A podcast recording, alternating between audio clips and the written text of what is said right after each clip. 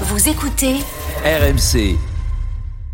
Allez, 5h56, sans transition, passons à l'info bonus d'Anaïs. Anaïs, tu voulais nous signaler une exposition sur les travaux de restauration de la cathédrale Notre-Dame de Paris. Oui, maison du chantier va ouvrir aujourd'hui juste à côté de la cathédrale pour expliquer bah, comment se déroulent les travaux de restauration depuis l'incendie survenu en 2019. Exposition euh, qui s'appellera Notre-Dame de Paris au cœur du chantier, gratuite et sans réservation. Donc si vous êtes intéressé, vous pouvez y aller.